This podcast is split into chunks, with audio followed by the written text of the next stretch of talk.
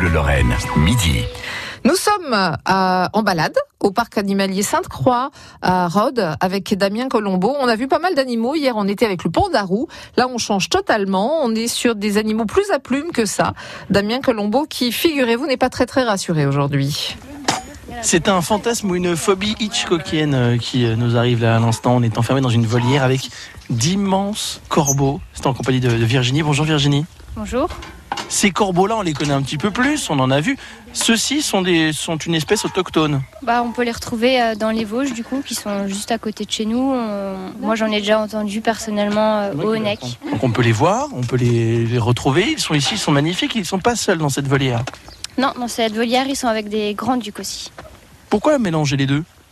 Bah, c'est un peu une mixité d'espèces, donc une espèce peut apporter éventuellement d'autres choses à, à l'autre, puis ça peut faire aussi un petit peu de compétitivité euh, pendant le nourrissage. Il n'y a pas de, de grande rivalité? Bah, il peut éventuellement y en avoir quand on, quand on nourrit. Donc, on fait un nourrissage le matin qu'on dit pour les grands corbeaux et on en fait un le soir qu'on dit pour les grands ducs. Mais il y a sûrement euh, les grands ducs qui vont voler chez les grands corbeaux et, et inversement. On parle souvent du corbeau comme un animal extrêmement intelligent. Euh, on a justement pu le constater dans le parc? Euh, oui, oui, on a pu, on a pu le consta- constater. Donc moi, j'ai déjà vu où des fois, en fait, on leur propose euh, des petits enrichissements, donc des petites choses nouvelles pour un petit peu les, occuper. On a déjà mis euh, des boîtes euh, en bois avec des couvercles. On mettait la nourriture à l'intérieur et ils voyaient qu'on le faisait. Ils on refermait la, la boîte et puis en fait, ils l'ouvraient eux-mêmes et ils prenaient euh, la nourriture eux-mêmes. Je faisais référence à Hitchcock tout à l'heure. Euh, on a justement ce, fantasme ou cette peur du corbeau qui pourrait attaquer les humains. On est dans la volière là. Ils ont l'air plutôt euh, craintifs.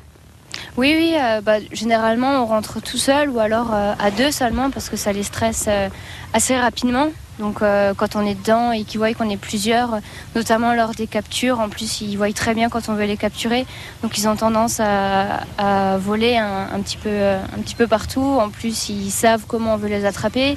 Donc généralement ils sautent de branche en branche et du coup on n'arrive pas trop à les attraper aussi. Par contre, pour les grands ducs, il y a peut-être des précautions à prendre. Celui-ci, on disait, faut pas le regarder dans les yeux.